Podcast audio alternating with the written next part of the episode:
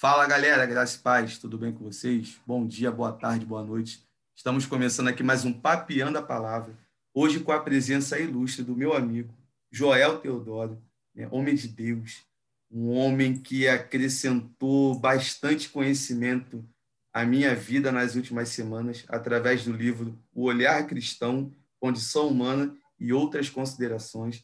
É, mais à frente ele vai falar um pouco sobre a sua obra e das demais obras também que ele tem, que ele escreveu ao longo da sua vida. E para a gente começar, eu não posso deixar de deixar aquele recadinho para você. Você que ainda não é inscrito, inscreva-se aqui no canal, curta, comente, compartilhe. Compartilhe com seus amigos do trabalho, da escola, faculdade, da igreja, não importa. Compartilha com todo mundo, que com certeza, assim como todo papinho na palavra, esse bate-papo vai ser bem edificante para a sua vida. Deus vai falar contigo poderosamente e vai fazer alguma coisa que só você sabe o que ele tem que fazer e a área que ele tem que mexer. Então, galera, não esqueça, faça isso tudo direitinho e também, como eu disse no papel na palavra passado, tem um presente para você que nos assiste ou nos ouve através do Spotify. Está né? Tá aqui no link, o primeiro link da descrição, que é um e-book gratuito. Baixa lá, né? organize um sermão. Você que quer pregar, você que gosta de pregar, e quando você vai pegar a sua folha, o seu papel, você não sabe o que é uma introdução, não sabe desenvolver, e muito menos uma conclusão. Não é vergonha nenhuma, todo mundo passa pelo processo de aprendizado, mas aqui tem uma ferramenta que vai te dar um norte para você organizar melhor e poder passar a palavra de Deus de uma forma mais organizada. É claro, trabalho do Espírito Santo de convencer, mas falar de uma forma organizada também nos ajuda e muito. Valeu, galera. Tamo junto. Mestre, se apresenta para o pessoal aí que ainda não conhece o senhor. Bom, gente, é, Quero dizer que estou muito feliz de estar aqui com vocês, é, conversando um pouco não é, com é, meu amigo Rafael, nesse projeto bacana. E a gente já está tentando marcar um tempo e, graças a Deus, chegou o dia, né? chegou o momento da gente poder se juntar aqui e conversar um pouco. É, bom, é, o Rafael pediu para eu me apresentar a vocês.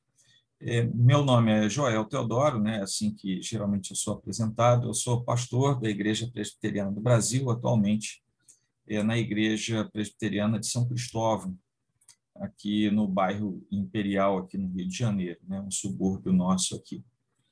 É, antes de, de prosseguir, em termos de, de formação, é, tem a parte de teologia, tem a parte de letras e de filosofia. É, depois eu fiz um mestrado na área de letras também, em ciência da literatura, e o doutorado foi na parte de teologia. E agora eu estou me aventurando num outro curso, voltando para essa área de letras, é um doutorado na área de letras clássicas. Tomara que eu consiga, né, num passe vexame aí no meio do caminho. Né? Então, você já aproveita que me viu e ora por mim também nessa jornada aí. É, eu dou aula em alguns seminários, eh, não só presbiteriano, como em outros, é, pelo Brasil, é, também na Faculdade Presbiteriana Mackenzie, aqui no Rio de Janeiro. E, bom, sou casado né, com a mesma esposa desde a primeira vez, a Roberta desde o ano de 92. Temos dois filhos, um com 28, que é o Gabriel, e a Rafaela com 24 ela, ele é de administração, ela é musicista, Rafael, a Roberta, minha esposa, é pedagoga, está terminando um mestrado em aconselhamento bíblico também. Então, essa aí é a ideia da família. Aí vocês entendem é, o que, que é a gente aqui em casa. Né? É, em termos autorais, o Rafael falou desse livro, é, que é um livro que foi editado exclusivamente por meio eletrônico, e lá na mesma pastinha lá do, do, do Kindle, tem mais dois, que é Conhecendo Deus Direitinho, que é uma releitura, uma reintrodução ao credo apostólico, e ainda tem jeito. A gente pega três mulheres, né, Batseba, Raabe, e por aí vai, três mulheres da Bíblia, e vê como havia dificuldades para a vida delas, e elas são ajudadas por Deus, mas também fazem alguma coisa. Então, tem aquela parte do que Deus faz e a nossa responsabilidade as nossas ações entrando ali. É, o último livro comercial, vamos dizer assim, é, foi lançado, foi um que, graças a Deus, vendeu bastante, é o Deus Salve a Rainha. É, só que essa rainha aí é a nossa, né? Esther. Então, é, fala da, da doutrina da providência. A gente faz um, um passeio pela história do mundo no tempo do Império Medo-Persa, para situar um pouco, né? A, a crentaiada, às vezes, é, não percebe que o universo da Bíblia tem uma relação com o universo ao seu redor. Então, essa é a ideia. É, fazemos uma leitura do texto bíblico mesmo, é, analisando um pouco o texto bíblico, e depois a segunda parte do livro trata da doutrina da providência. Eu acho que é isso. Com isso aí vocês já me conheceram um pouquinho, né? Verdade, bastante. Né? Só assim, é do, até do relato que o senhor deu sobre a questão da formação do seu filho, formação de sua filha, a área que a esposa do senhor também atua, é, já fica bem nítido o quanto que a família gosta Gosto. de ler ao olhar para o fundo, né, para o cenário. Então é, é outra coisa. Então, e assim, até o senhor falou sobre a questão da, dos encontros, né? De que a gente já tinha marcado algumas vezes, não conseguimos gravar e tudo mais. E aqui até tomando a liberdade, fazendo a brincadeira, né? Chegou no momento certo, mas o nosso encontro já estava escrito antes da fundação. É verdade. Então não tem.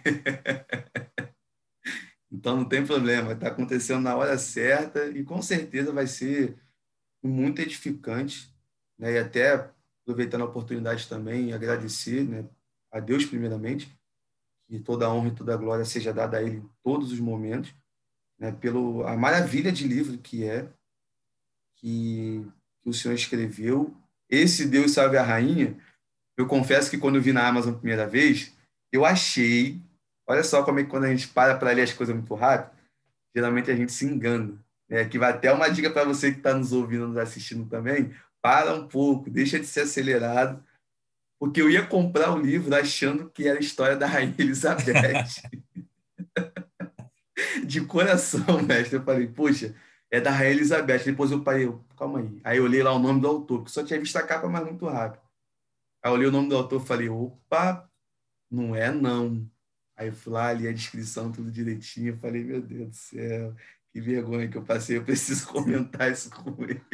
Não, fica tranquilo. E assim como eu passei, acho que várias é... pessoas passaram também. Não, e, e, e, tem gente que acha que é Deus salve a rainha também, pensando em outros ramos né, da, da, uhum. da cristandade aí.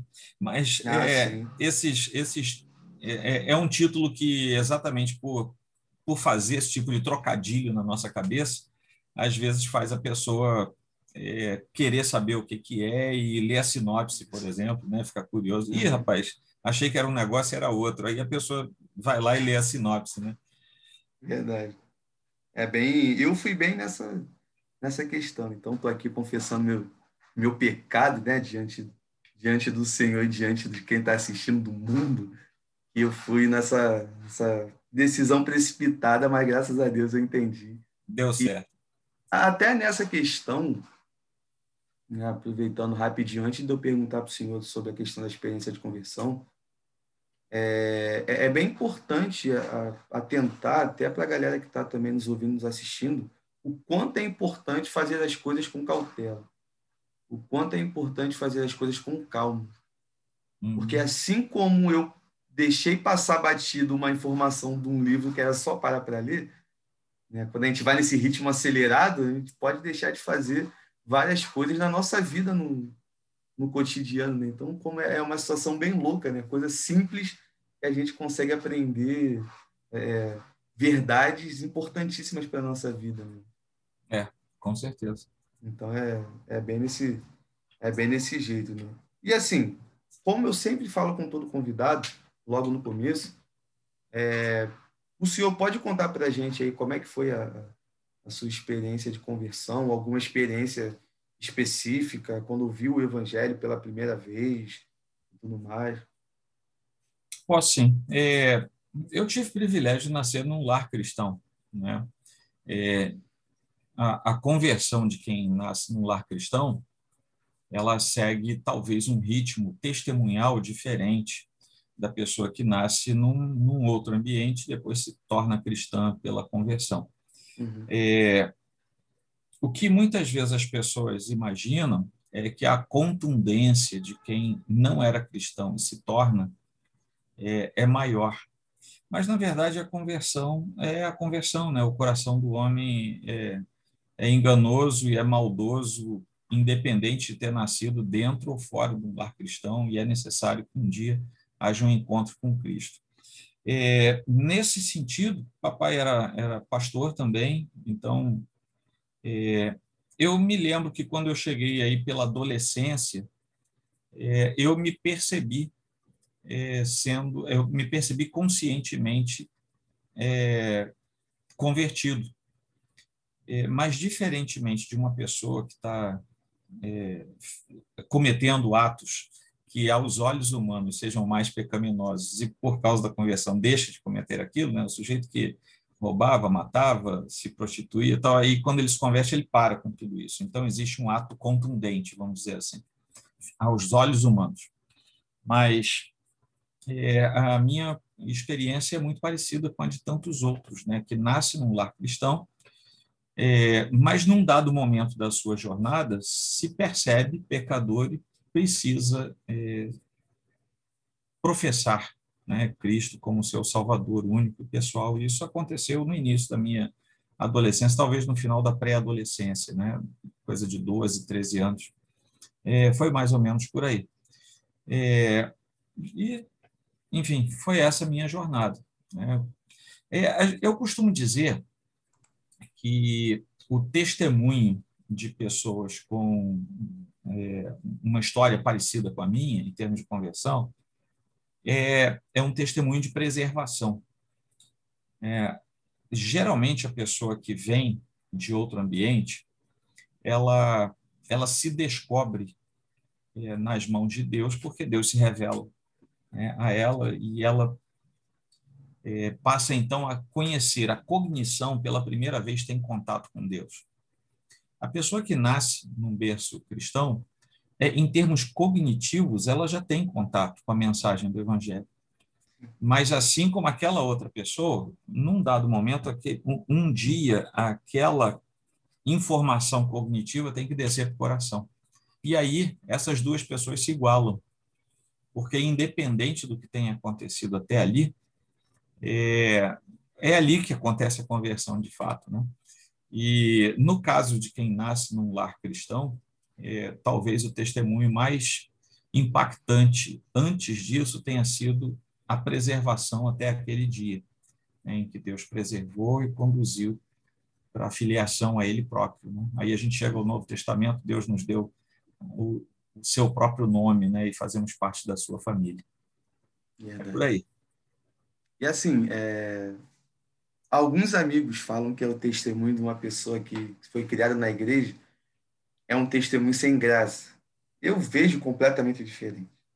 É, eu, eu também. Eu vejo assim que, é claro, eu tive as minhas escolhas lá atrás, tudo mais. Né? Eu não queria igreja de jeito nenhum. Eu não queria Jesus Cristo de forma alguma. Eu lembro que há oito anos atrás, que é o tempo mais ou menos que eu entrei, pisei o pé na igreja seriamente a primeira vez. É claro, eu sempre fui na igreja esporadicamente, principalmente dia das mães. Minha mãe sempre tinha aquela coisa, ah, dia das mães, vá para a igreja comigo. Aí eu ia para a igreja com ela, mas cara amarrado o tempo todo, não entendia nada. De vez em quando chorava, mas tentava fingir que era sono, por isso que estava caindo lágrima do meu olho. Mas nunca falava que estava chorando porque a mensagem tinha tocado meu coração. Eu me recordo até de uma vez, agora que eu conversando com você que eu me lembrei, teve um dia das mães que eu lembro que foi a primeira tatuagem que eu fiz, ou a segunda tatuagem que eu fiz na época, que eu fiz questão de, de camiseta para a igreja. Domingo de manhã, na primeira igreja nazarena aqui em Lopes. E eu fui de camiseta, tatuagem toda aparecendo assim no braço, né, de cara amarrada. Né? Até minha mãe que brinca comigo falando, você não andava sozinho, você estava acompanhado aí de aproximadamente 5 mil na época. E eu entrei na igreja e tudo mais, e eu vejo né, na, minha vida o quanto Deus já se preocupava, é a palavra que eu encontro no momento, desde aquela época. E o exemplo positivo do evangelho que eu já começava a ver naquela situação, que teve um porteiro, né, lá da pessoal que fica na recepção, que na hora que eu cheguei, eu não queria falar com ninguém, não apertei a mão de ninguém, ele falou: "Eu posso dar um abraço?" Eu fiquei assim, eu falei: "Poxa, não eu, eu, aí eu falei no ouvido dele, eu falei: "Cara, eu tô aqui de cara amarrado para todo mundo, não quero falar com ninguém." Sou todo tatuado, porque na minha mente naquela época o fato de ser tatuado afastava as pessoas da igreja de perto, então talvez esse é um dos motivos que eu queria me tatuar inteiro. E eu deixei o cara me dar um abraço e foi muito diferente. Porque eu senti algo que não era ele. Então, é, é uma, foi uma experiência bem interessante. E eu, a partir daquele dia, o interessante é que eu comecei a conversar com todos os meus amigos que foram criados em lar evangélico, que queria sair né, para poder é, curtir o mundão, popularmente chamando. Eu falava para eles, cara, não faz isso não. Vocês estão no melhor lugar. Vocês estão. Eu sei que a igreja tem seus problemas, tem suas questões, mas vocês estão no melhor lugar do mundo. Vocês é, fiquem aí e tudo mais. E vendo o testemunho do Senhor, é, bate muito com o testemunho de alguns amigos próximos que sempre foram da igreja desde quando a gente era criança. Então é justamente essa questão de, de Deus é, preservar as pessoas. É claro, tem um ou outro que no momento de rebeldia na adolescência sai, passa anos no mundão, mas não consegue. Uma hora é. tem, que, tem que voltar, porque tem a palavra ali no coração, tem o, o, direcionamento do pai ou da mãe. Eu, por exemplo, eu fui, morei, sempre morei com meus avós, e a minha avó sempre orava por mim. E a minha avó fala que ela orou pela, muito pela minha vida dos meus 11 aos 22. Que foi a época que eu comecei a fazer um monte de besteira na rua e o ano em que eu tomei a decisão de, né, de vir a Cristo e tudo mais, na, numa Assembleia de Deus. Né? Eu acho isso muito doido. Eu sempre brinco com os amigos. O, a Assembleia de Deus é uma igreja histórica, uma igreja importantíssima, né? mas na minha vida, ainda que eu não seja assembleano, no sentido de congregar numa assembleia, mas aquela igrejinha pequenininha, com no máximo 50 pessoas, de membros tem uma importância absurda, porque foi ali que recebeu, foi ali que abraçou, com suas limitações, com os erros e acertos, mas a gente vai crescendo e amadurecendo nessas questões e é bem é bem interessante. Então, por isso que eu dou muito valor, mestre, tanto para a conversão do cara que não era da igreja, tanto para a pessoa que foi criada num lar cristão, porque foi justamente o que o senhor falou. Né? em um determinado momento fica tudo igual no sentido quando os dois é, entendem a mensagem do evangelho, seja aquele é. criado na igreja, seja aquele criado não na igreja, né, chamando assim. Então é onde aquela ideia do, do evangelho realmente faz sentido, porque eu vejo na prática hoje na igreja que o fato de estar na igreja somente não significa nada estar na igreja de segunda a segunda, todo domingo lá e tal, glória a Deus, aleluia. Ou o pessoal mais tradicional, mais reservado, que, fica mais tranquilo. O senhor até falou, né, pastor da igreja presbiteriana. Eu me recordo na primeira vez que eu fui na igreja presbiteriana. Isso para mim foi marcante. Levou um susto. Porque a igreja que eu congrego e a igreja que eu já congreguei, que foi uma assembleia, principalmente a assembleia de um movimento maior, né, no sentido de mais barulho e tudo mais. Primeira vez que eu fui numa igreja presbiteriana, acabou o primeiro louvor, comecei a bater palma. Sozinho na igreja. Todo mundo olhando para minha cara assim. Aí o pregador lá expondo as escrituras de uma forma impecável. E eu, glória a Deus, aleluia, sozinho na igreja. Falei, meu Deus do céu, tô passando vergonha. eu tenho que me ajustar esse negócio. Na segunda vez eu já fui mais tranquilo. Já fechei os olhos e fiquei na minha. Os outros falavam comigo. Ela. Falei, não fala comigo não, porque senão eu vou dar um glória a Deus aqui, eu vou passar vergonha de novo. Rapaz, você sabe que eu fui, eu fui pregar numa igreja é, gente amiga, gente próxima, uma igreja pentecostal. Não vou uhum. dar o nome aqui para ninguém achar que eu estou falando mal, né? Mas foi engraçado que na hora, eu já tinha ido lá, tá? mas na hora que eu fui pregar, o pastor falou: irmãos, agora nós vamos ouvir. Ah, o pastor Joel Teodoro vai pregar. Vocês lembram do que aquilo que a gente combinou? Aí o povo, amém e tal. Aí ele falou, né? Não, irmãos, é que a gente combinou que hoje a gente vai ouvir o sermão tranquilo, de vez em quando um amém e tal, mas vamos ouvir o pastor presbiteriano para ele ficar mais tranquilo no púlpito. Aí, mas é, eu notei que não foi assim, não foi é, não foi nada ruim, não, foi um, um uhum. carinho mesmo que a igreja teve, né?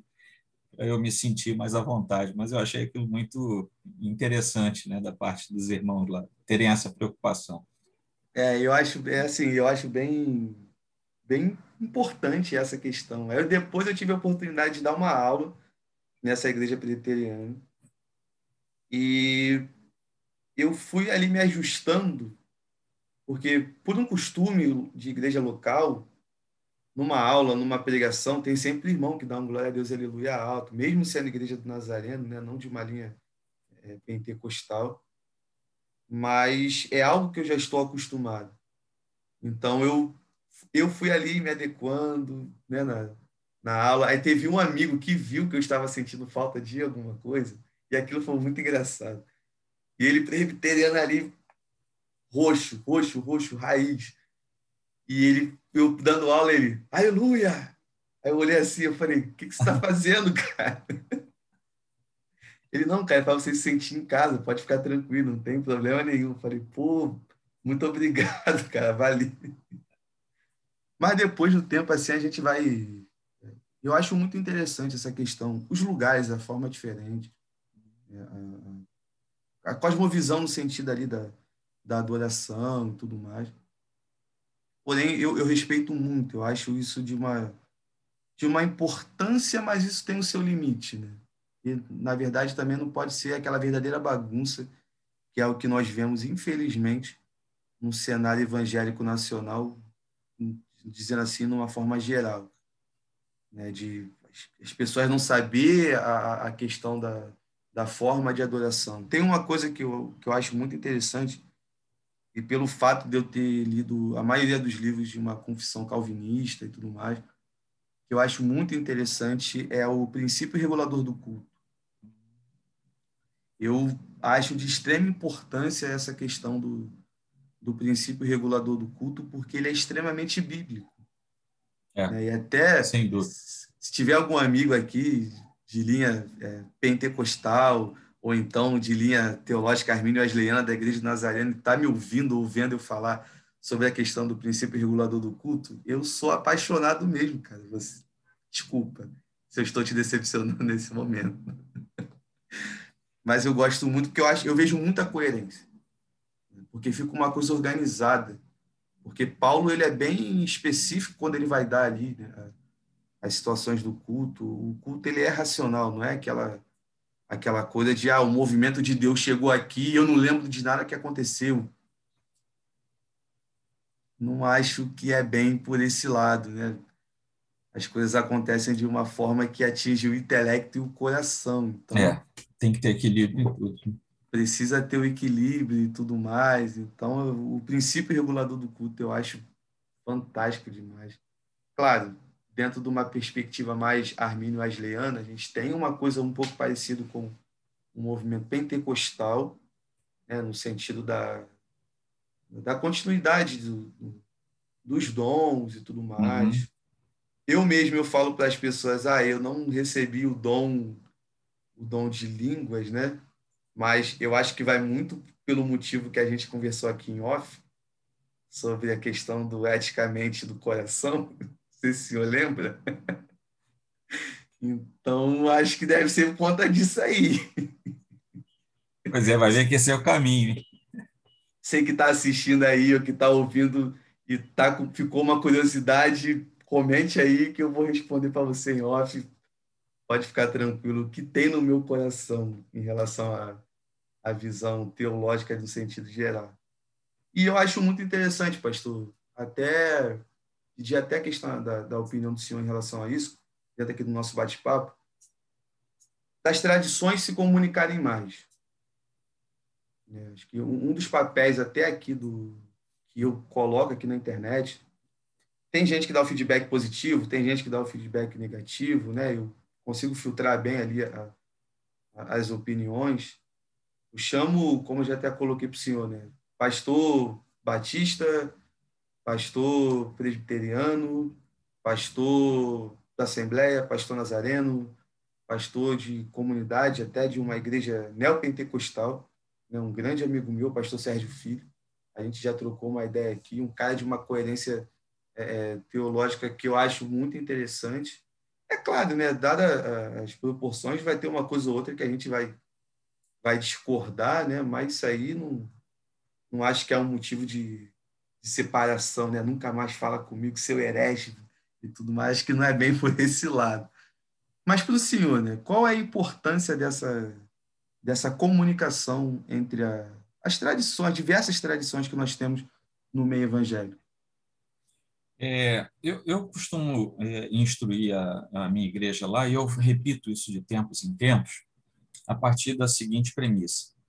É, Para nós, reformados, é uma das doutrinas mais caras para nós, é a doutrina da soberania de Deus. E exatamente porque a gente entende que Deus é soberano e que as coisas não pegam Deus de surpresa, não tem nada no universo que pega Deus de surpresa. Hum. Nadinho, absolutamente nada. E exatamente porque ele é soberano que existem as denominações. Se elas existem, nenhuma delas é, um dia apareceu, né? um dia alguém fundou a igreja do Nazareno, aí Deus olhou lá de cima e fizeram uma igreja que eu não sabia. Não, não existe isso, sabe? Não, não existe.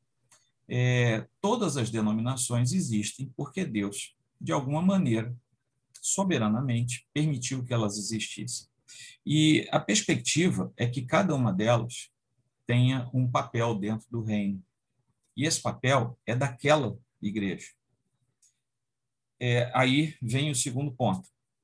Como é que a gente define, nesse, nessa circunstância tão ampla, o que, que é uma igreja? A igreja é aquela que não se afasta dos, dos, das confissões fundamentais do cristianismo. Se a gente quiser saber o que é uma, uma, uma profissão de fé fundamental, a gente tem que ir lá para trás, século III, século entre 2 e 4, é credo apostólico, a gente tem que ir para o é, para o Novo Testamento. Ali tem vários credos né, inseridos nas cartas apostólicas. É, então, sabe, crer em Deus Pai Todo-Poderoso faz o nazareno, o batista, o presbiteriano é, andarem na mesma condição diante de Deus. É, crer naquela igreja que é santa, que é apostólica, que é perfeita, que vai chegar ao céu, a igreja invisível, né? Está lá no credo, é, faz de todos nós irmãos. Nós temos algumas diferenças. Essas diferenças é, não precisam desaparecer para a gente ser irmãos. É, pelo contrário, elas fazem parte da estrutura. E se elas estão lá, Deus sabe por que Deus permitiu. Se Deus não quisesse, ele teria impedido. Né? É, e nós temos as diferenças que muitas vezes nós até consideramos como erro no outro. Mas o erro não, não desfaz a fraternidade com o outro. O que desfaz a fraternidade com o outro é a heresia, que é diferente. São duas coisas diferentes: o erro doutrinário e a heresia. A heresia afasta da centralidade é, da escritura, do, da, do teocentrismo, do cristocentrismo, da mensagem do evangelho. A heresia tira. Então, por exemplo, se ah, alguma agremiação religiosa dita cristã diz que não, não existe Pai, Filho e Espírito Santo, só existe um, é heresia. Aí, é, por mais que eu não queira, quando eu vou para a Escritura, eu digo assim: Poxa, não é meu irmão. Meu irmão é aquele que crê, como está lá na Escritura. Ele pode ser meu amigo, sabe, andar comigo, eu não preciso brigar com ele. Mas ele não é meu irmão no sentido da fraternidade conquistada na cruz. Entendeu? Agora, se o sujeito acha que, como eu, né, eu não tinha o que fazer, Deus veio e se revelou a mim, senão não seria salvo, ou se o sujeito acha, puxa, foi Deus que me salvou, mas eu percebi o chamado de Deus, né, que são duas coisas totalmente diferentes é, na soteriologia, mas eu posso considerar aquele outro como tendo errado na sua perspectiva e o outro pode me considerar como tendo errado. Mas isso não desfaz a nossa filiação eh, diante de Deus. Então a gente continua sendo irmão. Né? Um pode dizer, não, alguns dons cessaram na era apostólica, e o outro pode dizer assim, não, eu creio que tudo continua hoje, mesmo depois da era apostólica. Um pode considerar que o outro errou, mas aquilo não vai ser heresia. Portanto, continuam sendo irmãos. Então, é, a igreja é muito mais ampla do que as paredes da nossa denominação ou até mesmo da nossa igreja local. O que eu sempre instruo, Rafael, a minha igreja é o seguinte: nenhum de nós tem o direito, exatamente o que a gente acha que Deus é soberano, a gente crê nisso, nenhum de nós tem o direito de sair daqui da nossa igreja presbiteriana para tentar transformar o irmão da Assembleia em presbiteriano nem sair daqui lá na Igreja Batista para tentar batizar por aspersão os irmãos lá, como se eles estivessem indo para algum lugar que não fosse o céu, porque eles batizam diferente da gente.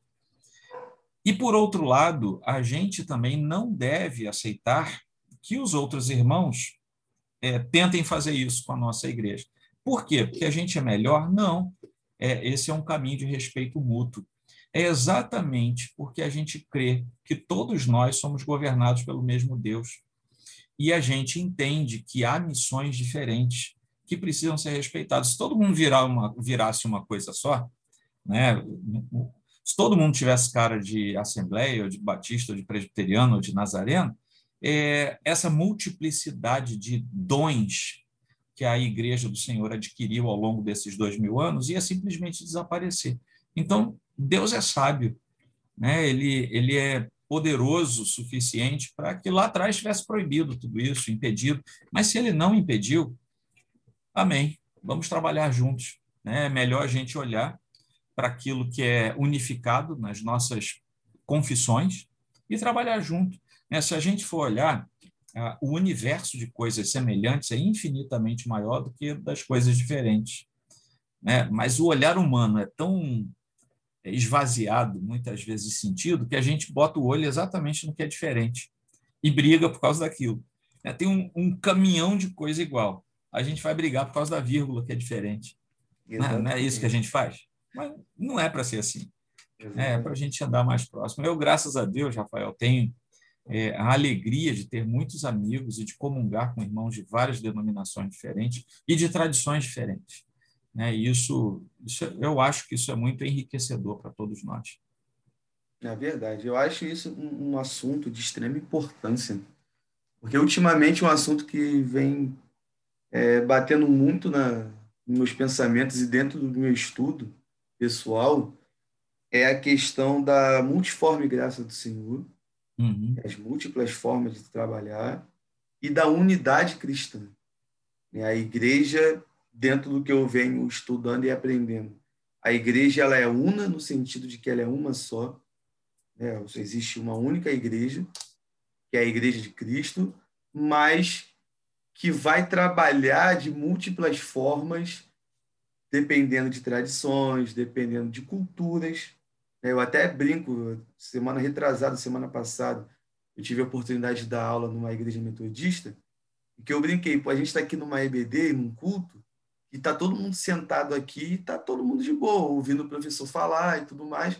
Mas se fosse uma outra tradição mais voltada ali para a África, tava todo mundo dançando de turbante e o, o tambor ali, aquele negócio comendo e a gente ali tudo balançando, dançando para caramba, louvando ao Senhor da mesma forma que a gente está aqui. Entendeu? Aí uhum. eu, eu vi no, na expressão de alguns jovens um, um certo susto por essa situação. Porque uma coisa que eu venho observando, né, esse pouco tempo, oito anos somente de caminhada, o quanto que muitas pessoas vê o contexto é, igreja no geral baseado somente no seu contexto local. Né? Toda a igreja ela precisa ser assim. Porque essa é a visão do evangelho que eu estou mais acostumado. Essa é a visão do evangelho que é o correto, porque é onde eu estou. E é justamente o que o senhor falou, né, de, poxa, o nazareno não pode querer transformar um presbiteriano em nazareno, ou um assembleano em nazareno, um batista em nazareno. Isso não faz sentido nenhum. Né? Hum. Tem toda uma construção histórica para o surgimento da, das denominações, algo específico que estava acontecendo num tempo específico, com uma pessoa específica, com um grupo específico, que fez com que surgisse a denominação X. Outro contexto específico, a denominação B. E ali não é aquela guerra de quem é o melhor e quem é, é. O, o maior. Eu, eu fico muito feliz, porque com o passar do tempo, pelo fato de sempre fazer esse exercício, de conversar com pessoas de tradições diferentes, eu tenho muita facilidade de comunicar com qualquer uma tradição, no sentido de querer parar para aprender. Eu não vejo problema nenhum. Eu tenho amigos um pouco mais é, pentecostais, e aqui não falando para quem está ouvindo e assistindo mal os nossos irmãos pentecostais, mas eu estou dando exemplo dentro do meu contexto, né? dentro do meu círculo de amizade, que já foram na minha casa e quando viram lá uma prateleira, uma estante, só com um livro de, de João Calvino e vários livros da editora Fiel, que é uma, uma editora de uma publicação mais é, calvinista, ah, esses livros aqui você precisa jogar fora porque tem ensinamentos que vai contra aquilo que nós acreditamos.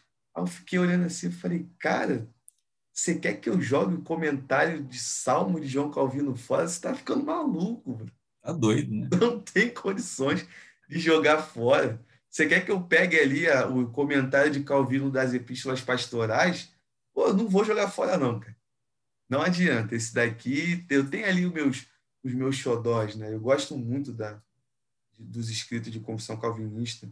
Eu tenho um amor, um carinho pelas institutas porque foi o segundo livro, o segundo livro, na verdade, que eu li, ainda que eu tenha lido de uma forma completamente errada, ainda que eu tenha lido de uma forma completamente corrida, né? Porque assim, quando eu li as Institutas a primeira vez, eu terminei de ler as Institutas e já falava para todo mundo que eu era calvinista. E na Assembleia. É tipo teólogo Aí, de Facebook, né? Exatamente. Ah, eu sou calvinista. Por quê? Porque eu li as Institutas. Aí tipo assim, decorei umas dez frases, né, que estavam ali no, no livro, aí os outros falavam, aí eu replicava e ficava ali, não, porque João Calvino falou isso, isso, isso, isso, isso. As pessoas, nossa, ele leu as institutas e decorou o que está escrito e tudo mais. Só que eu lembro que eu conversei com um amigo presbiteriano hoje, né, porque ele também é da Assembleia, mas de uma galera que eu não sei se o senhor chegou a conhecer um pessoal aqui em Nilópolis, que tinha um grupo de estudo chamado Jopac. Sim, eu cheguei a, a comungar com eles algumas vezes. É, e, eu, é, e eu convivo com alguns deles até hoje. Eu sou amigo do Tiago Rabilo, conheço uma galera Sim. de lá, e ele me ajudou muito nessa fase. Porque ele eu já tenho um presbí... Ó, tem um presbítero hoje na minha igreja que fazia parte do Jopac. Ele era de uma igreja aí da Baixada, se uhum. mudaram aqui para perto, e hoje é presbítero, foi eleito lá presbítero na nossa igreja. Pô, maneiro. Assim, eu cheguei a participar de algumas reuniões, né? Eu lembro que na época aqui tinha, tinha alguns pastores que falar que ia no Jopá, que eu mesmo fiquei de banco na época, uns quatro meses, porque eu falei que ia lá. E fui, porque eu queria aprender e tudo mais. Só que, claro... Foi um movimento muito legal. Foi, foi muito interessante. Mas eu fui numa perspectiva completamente errada na época. Não era de aprender e viver o que estava aprendendo mas de, de adquirir conhecimento para se ganhar um debate. E hoje, uhum. com depois de se passar um, um, determinado tempo, eu entendi o quanto era burrice aquele pensamento da época. Mas é claro, tinha acabado de chegar na igreja, sem orientação e tudo mais. A gente vai amadurecendo, né, pastor, com o passar do uhum, tempo. Com certeza. Com o passar do tempo e tudo mais, dos anos. E eu vejo que esse período foi muito importante para mim, porque a ajuda desse amigo e de outros amigos também foi ali um divisor de águas no sentido de ouvir os outros. Então ali eu comecei a adquirir livro de pela editora CPAD, que era da denominação que eu congregava, Assembleia de Deus. E aí comecei a ler livros de, de escritores batistas e fui embora. Aí eu fiquei assim, eu falei, caramba, dá para você tirar bastante coisa boa. É claro, tem um ponto ou outro que você vai lendo dentro da sua perspectiva, né, dentro da sua cosmovisão, você não concorda. Por exemplo, eu tenho um livro aqui em cima, aquele de capa azul, que é o livro Cosmovisão Cristã, que é organizado pelo Vinícius Couto, que é de uma linha mais arminiana. Mas também tem um livro da Cosmovisão, me fale agora a memória o nome do autor, pela editora Mornegismo. E assim, são pensamentos em, em, em alguns assuntos completamente diferentes. São, são sim. Não, coisas que. E eu, eu peguei o hábito com o passar dos anos, mestre, de. Se eu, eu, por exemplo, esse livro Cosmovisão Cristã, quando eu fui ler, eu fui ler com outro junto, da hum. monergismo. E quando chegava num assunto específico, eu ficava comparando os escritos para ver o, que fazia o meu entendimento com o conhecimento das escrituras que eu tenho até o momento mais sentido. É, não vou aqui, é, para quem está ouvindo e assistindo, vou deixar na curiosidade, vou deixar no ar quem para mim ganhou aquela partida. Foi de goleada, mas eu não posso falar. eu tenho que ficar quieto.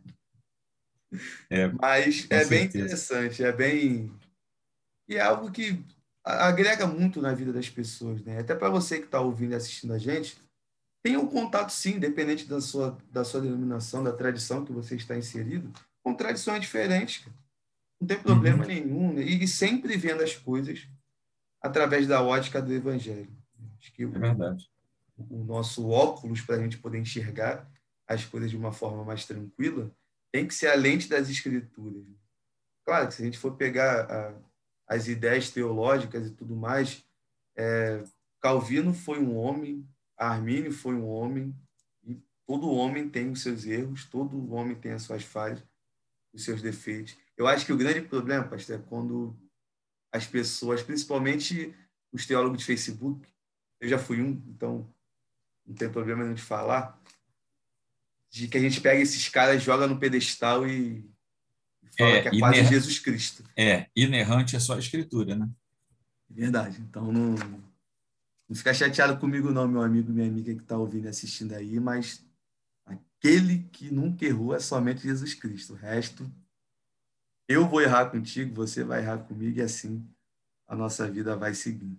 E, pastor, aproveitando esse, esse papo que a gente está batendo aqui sobre a questão das, das tradições e tudo mais, de teologia e tal, é, nitidamente, o senhor é uma pessoa completamente voltada para a área do ensino, né? Esses livros aí atrás, é. eu acredito que não é aquele, aquele efeito do, do chroma Não, esse, esses aqui são, não é aquele, não tem um chroma key aqui, não. não tem aquele fundo verde, nada disso, não. não. então, nitidamente, dá para ver que o senhor é uma pessoa muito voltada para essa área. Eu fico muito feliz quando eu vejo e converso com um convidado e pelo histórico, pelas recomendações, né? Já ouvi o senhor algumas vezes, tenho amigos que conhecem o senhor também, já falaram muito bem é, do, da forma que expõe as escrituras e tudo mais. E eu fico muito feliz quando eu vejo pessoas que se interessam realmente por cumprir esse chamado. Né? Porque eu posso falar, porque eu conheço pessoas assim que gastam muito dinheiro em grandes livrarias, comprando muitos livros e não leem nada e ficam com um ou dois livros somente e ano passa ano, entra ano e sempre com a mesma ideia de tudo. Fora as outras pessoas que são contra o estudo, né? com aquela justificativa um que, já, aquela justificativa batida de que a letra mata. Então, é. eu acho que a ignorância é que mata, na verdade. Né? A letra ela não mata em nada, pelo contrário, né? ela só traz vida para a vida do cristão. Então, assim, o, a relação que o Senhor tem com o ensinamento, com o estudo, como o Senhor faz um raio-x desse momento que nós estamos vivendo, especificamente de pandemia e a questão do estudo. O senhor vê que tem uma dificuldade, o pessoal começou a se interessar mais ou deixou de se interessar pela questão do estudo? É, Bom, Rafael, esse é um assunto complexo né, e profundo. Mas a pandemia, eu acho que ela ah, não se tornou, nesse aspecto particular, não se tornou num divisor de águas, mas ajudou um monte de coisa a flutuar para a gente ver melhor, coisa que às vezes estava submersa. Uhum. É, mas o que nós vivemos hoje, especificamente dentro da igreja, tem tudo a ver com o que você falou na, no último bloco aí, é que nós estamos vivendo um tempo em que as pessoas se tornaram consumidores de teologia. É, o que, que isso quer dizer? Que as pessoas é, estão acessando teologia, obviamente que não são todos, né? mas tem um nicho, e esse nicho é grande, ele é, é vamos dizer assim, ele influencia bastante o universo cristão, é um nicho de gente que aprende por aprender é, quer saber porque quer saber. E para isso você não precisa saber direito, basta você dominar meia dúzia de, de jargões. Né? Você falou aí né, que decorou aquilo ali e tal, e, e usava aquilo. Mas, Rafael, o teu caso foi um caso assim de, eu diria, de imaturidade. Era alguém que estava entrando naquele ambiente e não tinha a vivência e tal. E tanto é que logo depois você saiu desse estágio. Mas existe um, universo muito grande de pessoas é, que ficam adequadas a esse, a esse universo. Então, por exemplo, descobrem que a tua igreja é uma igreja é muito pautada na palavra, tem uma teologia muito saudável, tal. O que que essas pessoas às vezes fazem? Elas se aproximam por causa da teologia saudável, mas não permitem que essa teologia saudável gere, gere vida no coração delas. É, é um desejo, é, é uma compulsão, quase como aquela compulsão que você também falou do cara que compra livro para comprar livro. Sabe? O sujeito tem porque quer ter, é só isso. E ele quer ter ali a, a né? ele quer poder dizer: eu tenho 500 livros, tenho mil livros, tenho uma biblioteca em casa. É, e é só isso. Né? Aquilo ali não representa nenhum crescimento aí. Quando você sai desse universo e aí, esse tempo de pandemia trouxe muito isso à tona. É, e você vai para o universo das ferramentas didático-pedagógicas é, a que nós temos acesso hoje, você descobre que a, a promoção de informação e de ensino hoje é muito grande, com alguns senões. É, pouca gente ensina em profundidade é, as demais pessoas.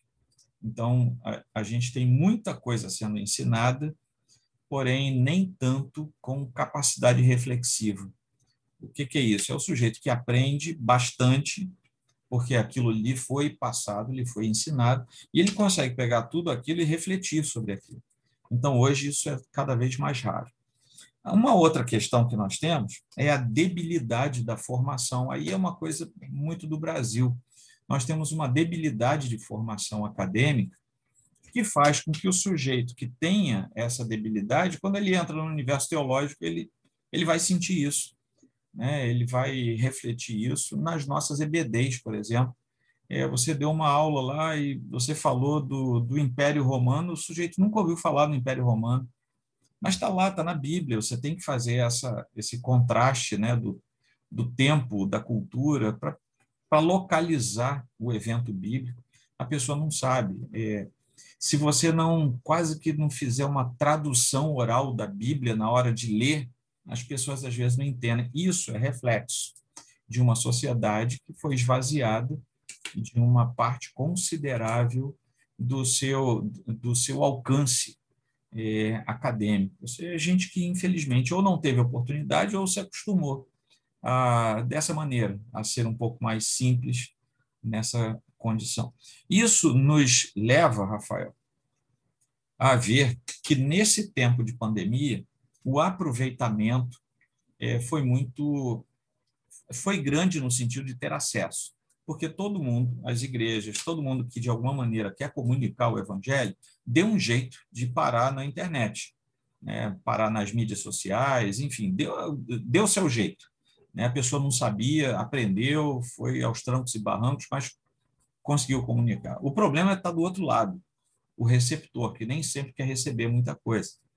E, ou seja, você comunica muitas vezes com essa fragilidade que eu falei, a pessoa que vai receber está ainda mais frágil, e, e, é, e isso é um, é um efeito dominó.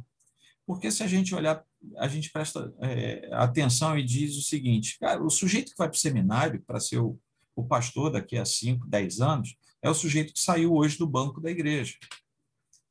O banco da igreja está fragilizado. Esse sujeito fragilizado vai parar no seminário. Se o seminário mantiver a mesma a profundidade de 30 anos atrás, todo mundo é reprovado. Aí o que, que o seminário tem que fazer? Ele desce o nível. Aí o sujeito ele se forma com um nível mais baixo. É como se as gerações estivessem é, definhando vamos dizer assim. Ontem mesmo eu estava falando com um irmão, que é um, é, é um irmão bastante intelectualizado, e, e ele estava me falando de alguns artigos que ele escreveu, alguma coisa assim muito, muito profunda. É, uns dois artigos que ele é, conversou comigo são inéditos, coisas que ninguém parou para escrever, pelo menos não com a perspectiva dele. E eu falei assim, cara, que bom que você ainda acredita que alguém vai entender porque nesse nível que você está falando, você vai ter que botar legenda embaixo. Cara. Porque, mas por que isso? Porque a coisa é, é complexa demais? Não, é porque a gente diminuiu muito. Aí vem o segundo problema, que é quando a gente pega esse mesmo diminuir de coisas que eu falei leva para dentro da igreja. Nossos sermões, a gente acha que o povo não vai entender. Aí o que, que a gente faz? Baixa o nível. Aí a gente forma uma geração de gente com nível mais baixo. Aí a gente vai embora, né? Um dia a gente ficar velho, o Senhor nos chama. Quem é que vai assumir o meu lugar? Alguém que eu me recusei a subir o nível. Devo entender? Eu mesmo estrago a geração futura, porque eu vou baixando o nível. Então, agora que nós chegamos à pandemia, parece que isso tudo veio à tona. E é, eu, eu só quero crer que Deus está dando uma oportunidade para a igreja dele, no mundo, no Ocidente, é uma igreja que está com tanto problema, é uma igreja. Sabe quando a gente olha assim, é, países nórdicos, Canadá, que a gente olha assim, cara, será que sobrou igreja lá? Sobrou, Deus tem os seus remanescentes. Mas olha o que, que aconteceu com a igreja desses lugares. É uma igreja nominal. Agora, não vamos pensar que isso não vai chegar aqui, isso já está batendo as portas. E começa com a rarefação da igreja. Porque quando a igreja é rala, né, claro que eu não estou falando da igreja como um todo, eu estou falando desse, desses problemas que a gente vê. Quando a igreja tem uma formação rala, uma doutrina rasa, quando essas coisas batem, elas entram fácil. E aí o estrago é muito grande, porque o estrago acontece de dentro para fora. Né? A pancada vem de fora para dentro, mas aquilo gera raiz lá dentro, e de dentro para fora a igreja começa a se parecer com algo que não é igreja, começa a se parecer com, com o mundo lá fora. Pensa como o mundo, age como o mundo. É, você estava falando de cosmovisão, você devia estar falando daquele livro do Nogle, né? Isso, isso, isso. Um, que tem um olhão azul na. Isso, é esse mesmo. É, o livro é muito legal. É, ou seja, você começa a misturar as cosmovisões, e a gente sabe que é impossível você trafegar em mais de uma cosmovisão ao mesmo tempo. E agora, o que, que a gente tem diante de nós com esses, esses meios? Né? Por causa da pandemia, isso se tornou, é, vamos dizer assim, aflorado. Todo mundo está usando os meios eletrônicos. Cara, é a gente combater a doença com o remédio certo. O que, que a gente identifica nessa parte de docência, nessa parte de ensino, é, na Igreja de Cristo aqui no Brasil, independente da denominação. Ah, nós temos esse e esse problema. Cara, beleza, sabe? Tem um remédio. A Escritura apresenta um remédio para isso. Há meios para a gente combater isso. Para isso, a gente tem que voltar a fazer as duas coisas que são o beabá da igreja. E, infelizmente, são duas coisas que a gente tem abandonado como Igreja do Senhor no Brasil também, de, uma, de modo sério. É a coisa mais simples: leitura e estudo da Escritura e oração.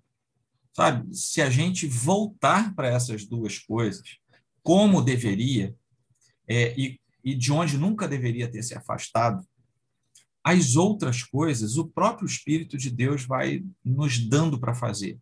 E aí parece que eu esqueci, né, que eu, que eu estudo, que eu dou aula, tá? Pô, o pastor, né, tá lá, ele dá aula em seminário, em faculdade, ele vai falar de oração e joelho é, dobrado e de leitura, mas é isso, sabe? E as outras ferramentas que a gente tem, ferramentas acadêmicas, ferramentas institucionais, ferramentas é, midiáticos, é, todas as ferramentas vão ser o que elas devem ser, ferramentas.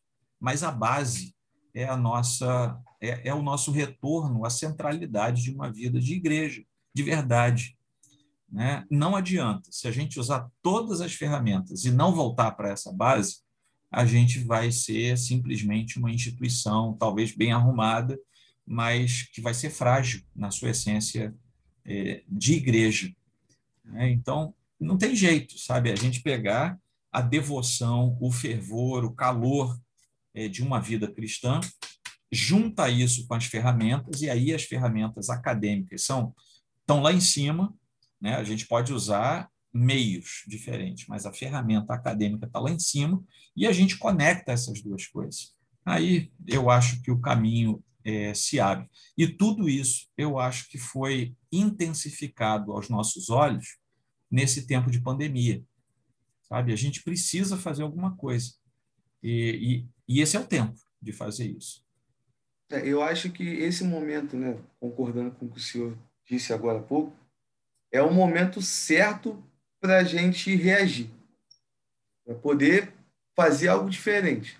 Mas e justamente esse algo diferente é voltar às raízes.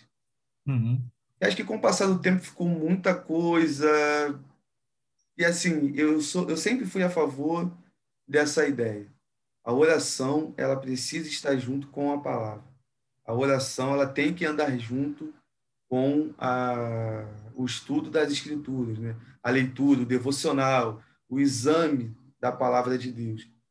E quando você larga um e usa só o outro, né, eu gosto muito de comparar, até pegando aqui a, uma comparação que o, que o Riley faz, se não me falha a memória, acho que no livro Santidade, ele vai falar sobre a, a ideia do, do, pássaro, né, que ele precisa ter das as duas, duas asas. Né? asas. E isso é muito importante. Só que eu, eu já falei com algumas pessoas, já conversei com alguns amigos sobre isso, e parece que fica uma ideia muito do discurso. Porque a oração, às vezes, parece que virou também um evento. É. Onde você precisa é, fazer, né, igual está descrito lá em, em Mateus 6, né? Ah, Senhor, e mostrar para os quatro cantos que você está fazendo, e mostrar para os quatro cantos que você está orando, quando na verdade o local específico e não mais importante, mas que precisa ser um verdadeiro, é dentro do seu aposento. Ó, vá para o seu é quarto, olhe em secreto. Porque assim, eu, pastor, particularmente, eu não fico muito naquela coisa de, ah, fulano olha bem, olha mal, isso aí para mim pouco importa. Eu não, não, eu tenho algumas pessoas próximas que ficam, e fulano olha direitinho, ciclano olha que a gente não entende nada. Para mim, é indiferente, né? Eu, o que me toca é em ver a sinceridade de coração, que é isso que o Cristo pede na palavra dele. Só que quando a oração vira também um evento, já acho que já perde muito do sentido do que é realmente uhum. a oração. E quando também a demonstração de intelecto vira um evento, eu sou mais eu sou mais inteligente, eu sou o cara que já leu tantos livros, eu preciso falar para todo mundo, quantos livros eu tenho, eu preciso fazer isso, eu preciso fazer aquilo. Também já vejo que perdeu o sentido. Mesma coisa a caridade. Né? Eu, junto com um amigo meu, a gente chama muito da selfie da caridade. A igreja tem a parte social, a igreja ela tem a parte de auxiliar as pessoas, de alimentar aquele que tem fome, e todas as questões que a Bíblia fala que a gente precisa fazer. Mas a autopromoção, olha, a igreja fulana de tal está fazendo isso daqui, hein? Nós estamos fazendo, nós somos, nós temos, nós chegamos. fica muito o nós e pouco uhum. o ele, né? Porque toda a honra e toda a glória tem que ser para Cristo, nada para a gente. E isso é algo que eu vejo muito na assim as pessoas que vão ouvir agora podem até ficar um pouco chateadas, mas é algo que eu vejo muito na tradição reformada, principalmente quando eu paro para ler alguns escritos dos puritanos. Eu fico assim, meu Deus, toda honra e toda glória somente a Ele realmente, tudo mais, tudo que nós fazemos não é porque nós temos um bem em nós, mas pelo simples fato de Ele agir através de nós. Né? Tudo que é de ruim vem, de, vem da gente, mas tudo que é de bom vem do Pai, vem do Cristo, do Espírito Santo. Então, eu acho que realmente o pessoal precisa entender que esse momento que nós estamos passando é um momento importante. Aproveitar as oportunidades. Eu aqui no projeto na internet, né, no Eu Jovem Teólogo, e através do Papinha na Palavra, eu até brinco com alguns amigos. Cara, quando eu, a minha intenção é aprender muito mais do que falar. A minha intenção é ouvir muito mais do que falar. Porque eu aprendo muito com todo e qualquer convidado. Seja de uma instrução é, um pouco maior no sentido acadêmico, seja com um cara que tem uma experiência de vida, poxa, fora do comum, absurdo, de, como já tiveram alguns que passaram por aqui também. Mas a ideia é do aprendizado. Porque, por exemplo, o senhor já tem uma carreira é, cristã, posso chamar assim, bem mais extensa do que a minha. E eu preciso aprender com a experiência. Né? O, o, o jovem muitas das vezes cai no erro de achar que porque tem a força é o super-homem, é o homem de ferro, é o cara que vai resolver tudo de uma hora para outra. Eu não preciso dos conselhos dos mais antigos. Não, isso é.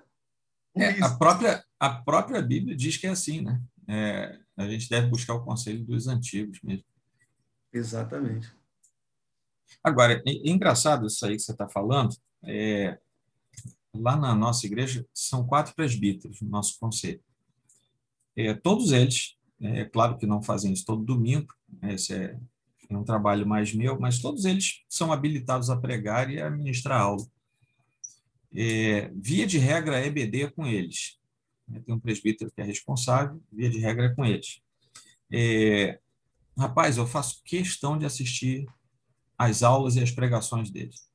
E eu digo para a igreja por que, que eu faço questão. Não é aquela coisa didática, sabe? Ah, se o pastor veio assistir o presbítero, então todo mundo tem que assistir. Não é isso, não. Eu falo por quê? Porque eu vou aprender com eles.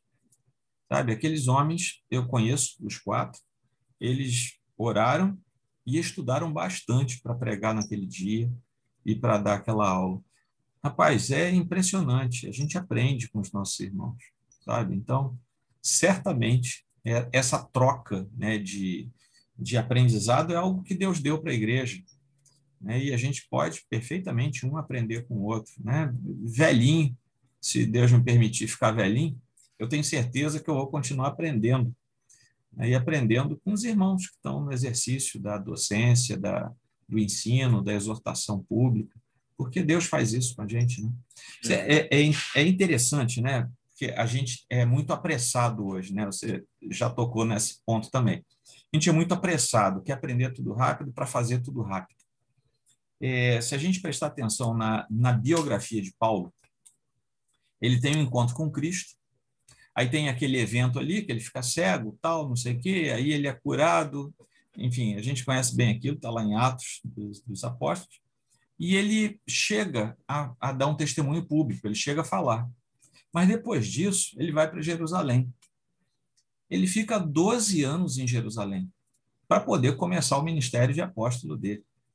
Aí a gente pensa assim, cara, hoje em dia, o que, que a gente faz? Se o cara tiver um pouquinho de fama, no dia seguinte à conversão dele, ele já está num púlpito por aí falando.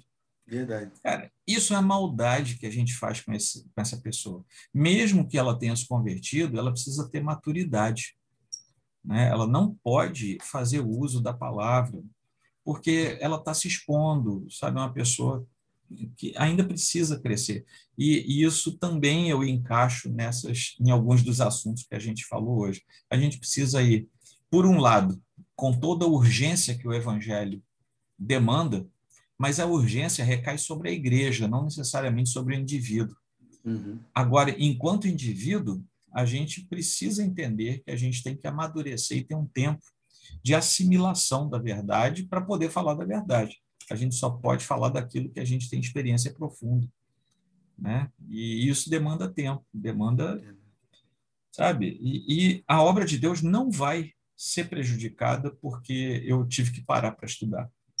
Porque senão eu vou achar que a obra de Deus só vai funcionar por minha causa. É, mas ela funciona por causa de Deus, né? Por causa da, do, do Joel aqui. Justamente. É bem assim, é, essa questão que você falou, da questão da, da, da espera, do tempo, é importantíssimo. Uhum. Eu já tive a minha etapa, né? Posso chamar assim, que eu queria tudo para ontem, tudo correndo. Eu me recordo que quando eu comecei no seminário, pelo fato de, quando eu chegar, já ter lido uma quantidade de livros um pouco maior, do que a, a maioria que estava lá na sala de aula, eu cheguei muito altivo e achando que conhecia mais do que todo mundo. Aí o professor apresentava, e a minha apresentação era ridícula, pastor, ao ponto. Que vergonha de falar disso. Chegar e falar, quem é você? Falei, meu nome é Rafael, sou da Igreja do Nazareno Soares Neiva, já li mais de 45 livros, e não sei o quê.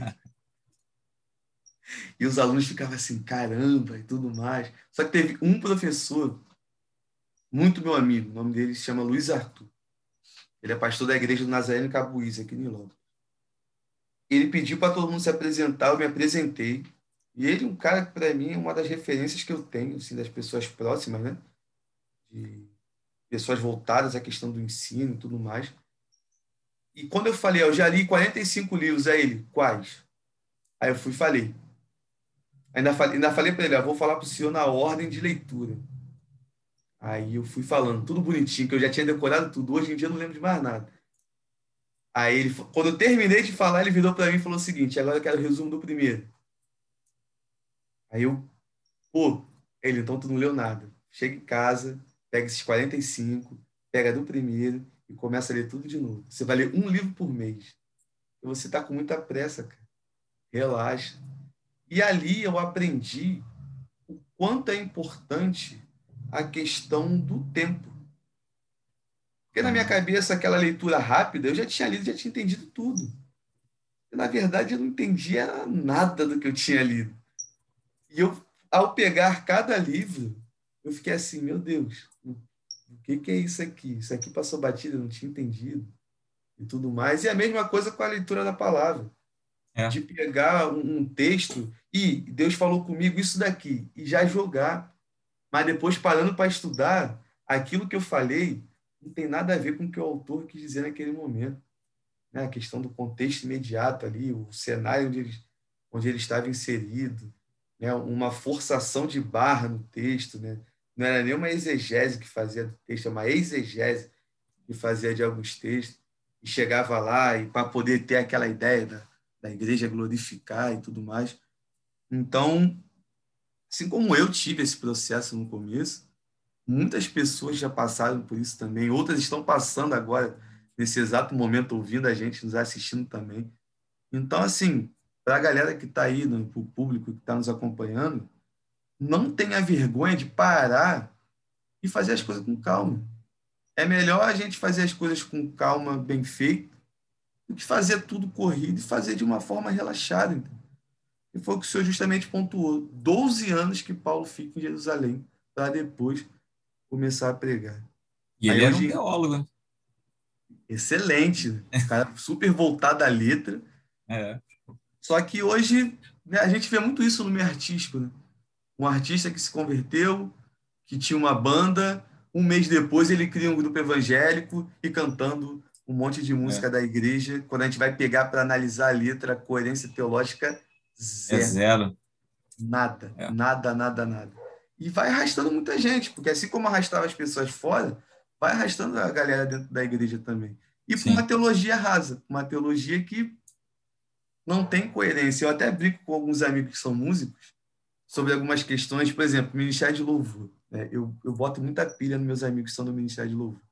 Eu até brinco com eles, ó, Ministério de Louvor não é ministério, porque tem uma lista de ministério na Bíblia que não está escrito lá, é ministério de louvor. Temos que ficam um pouco agitados. Gente, relaxa, fica tranquilo e tudo mais. Mesma coisa o termo levita. E a gente pode aqui citar inúmeros exemplos.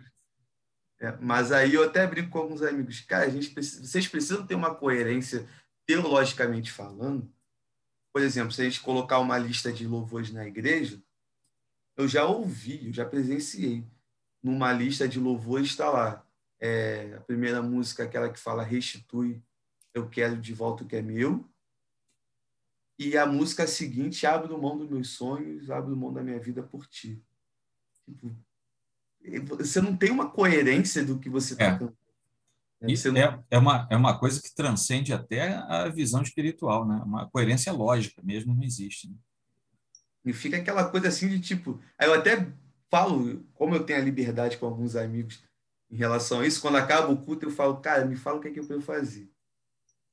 Abrir mão da minha vida por ele ou pedir tudo de volta que é meu? Eu fiquei sem saber o que fazer. Eu, eu fiquei perdido ali naquele momento.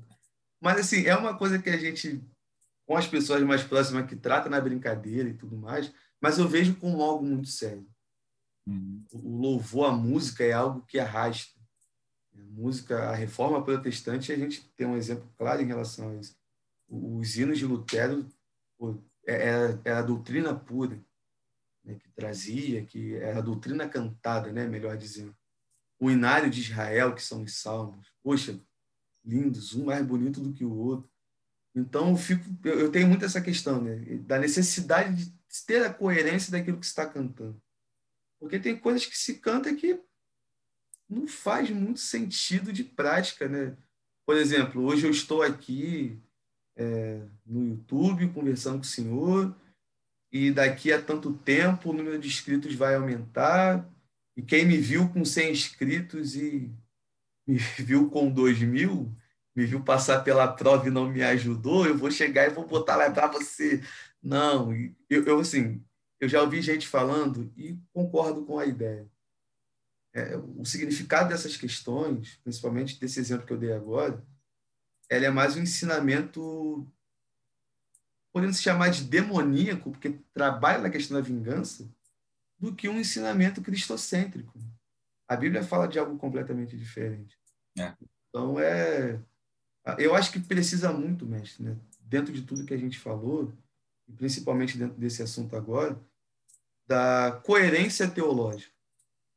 A gente precisa ter uma coerência bíblica e teológica para as coisas que nós fazemos dentro da igreja. É, como eu sou de uma, de uma confissão é, evangélica que acredita na contemporaneidade dos dons, questão de dom de profecia e tudo mais, eu tomo muito cuidado com essas questões. Se eu ter noção, eu já ouvi uma vez, eu, na época eu ria muito, depois eu chorei porque eu fiquei muito triste, de uma pessoa que falou que no meio do culto estava vendo uma vaca voando, e da vaca jorrando leite na igreja, que aquilo ali representava a vida, e que algumas pessoas teriam vida e tudo mais, e, papapá, papapá, e que era algo que Deus estava dando. E... Essa eu nunca tinha ouvido, não. É inédito para mim. Eu fiquei assim, eu... E eu novo ainda na igreja, quando o cara falou, vejo uma vaca voando aqui na igreja, eu abri os olhos e fiquei assim, olhando para cima. Falei, mas eu não estou vendo nada, o que está acontecendo e tal. Só que não fazia sentido nenhum. E o pessoal vai arrastado pela emoção, vai arrastado pela, pela situação do momento, porque às vezes é um discurso que faz chorar, às vezes é uma profecia que toca no coração dentro da necessidade da pessoa. Por exemplo, eu sei lá, é uma coisa muito lógica. Você chegar na igreja e falar: ah, tem alguém aqui que está passando por uma necessidade financeira e Deus fala nesse momento que você vai arrumar um emprego. O cenário que a gente vive, um monte de gente está passando por esse problema. Com certeza o profeta vai acertar. Então, você que está com dívida. Quem? É, um negócio muito qual, jogado em, no ar. Né? Pois é, em qual coletividade não vai ter um sujeito endividado? Né? Fica naquela coisa, é o profeta de Deus que chegou aqui e falou que quem estava com dívida ia conseguir pagar a dívida. E quem não conseguiu pagar? Deus não foi a favor daquele ali, foi a favor do outro e tudo mais. Então, são esses cuidados nessa questão da, da coerência que eu acho que é necessário ter.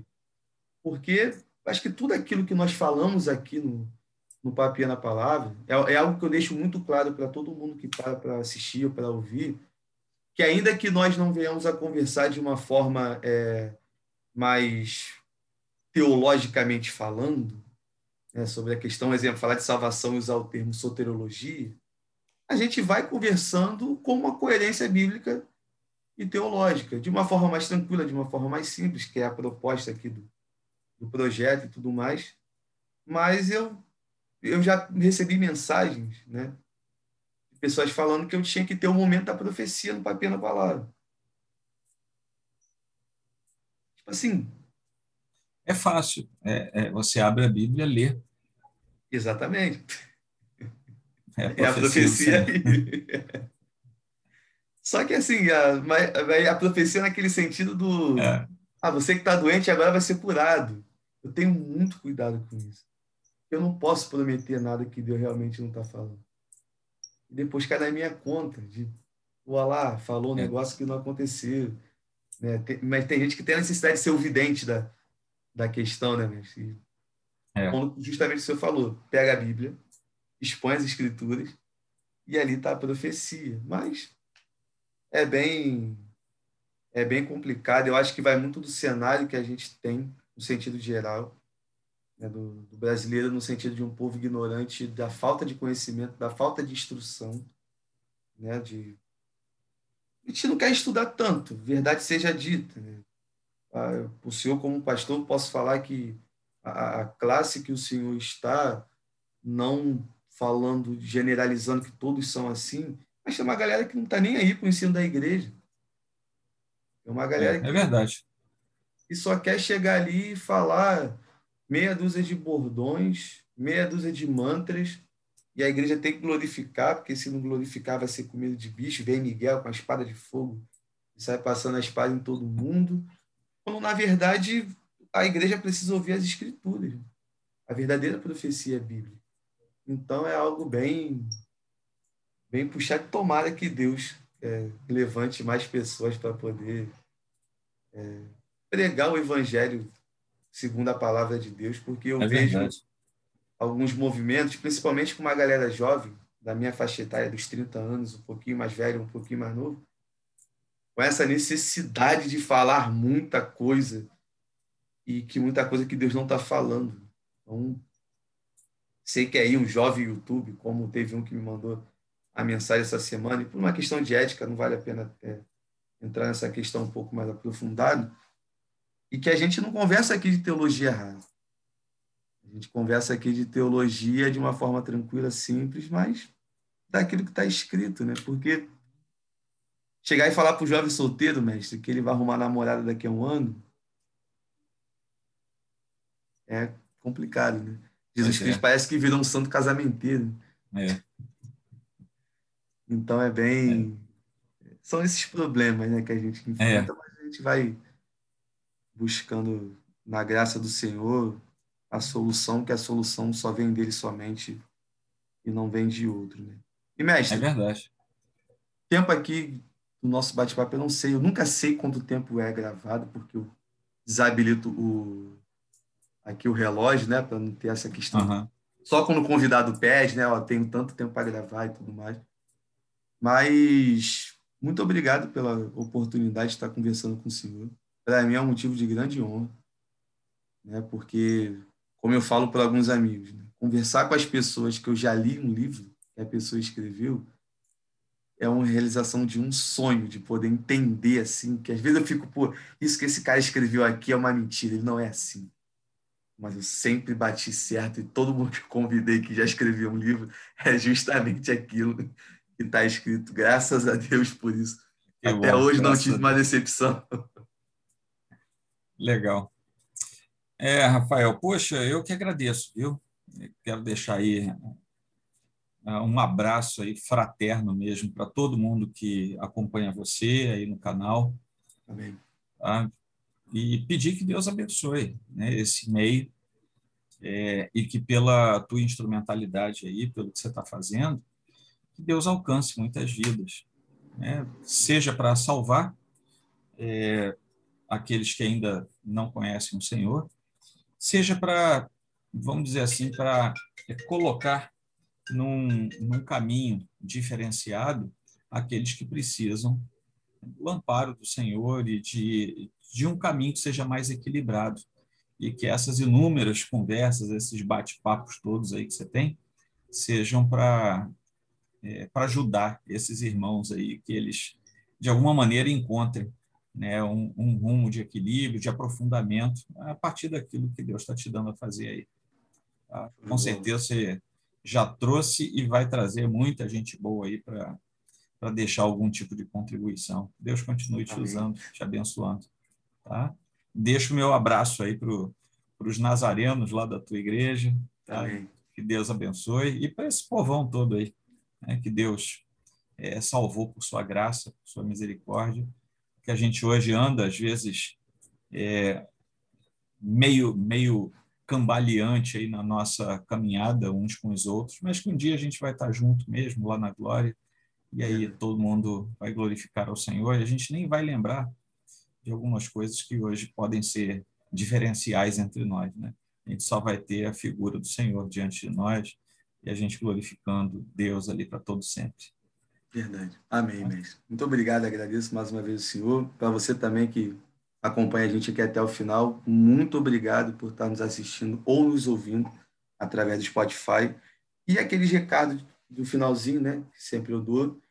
Tudo aquilo que você ouviu aqui, tudo aquilo que você viu, você tem total liberdade para discordar de tudo aquilo que nós conversamos, de tudo aquilo que nós falamos, mas eu só te peço que você nos respeite, porque é uma, a nossa visão, a nossa cosmovisão, e você tiver uma diferente, show de bola, não tem problema nenhum. Coloca aí nos comentários, fala, ah, Rafael, você falou uma besteira no minuto tal, não tem problema. Vou saber filtrar, vou saber entender, continuar te amando em Cristo Jesus. E galera, vamos continuar pregando o evangelho. Vamos junto e vamos com tudo.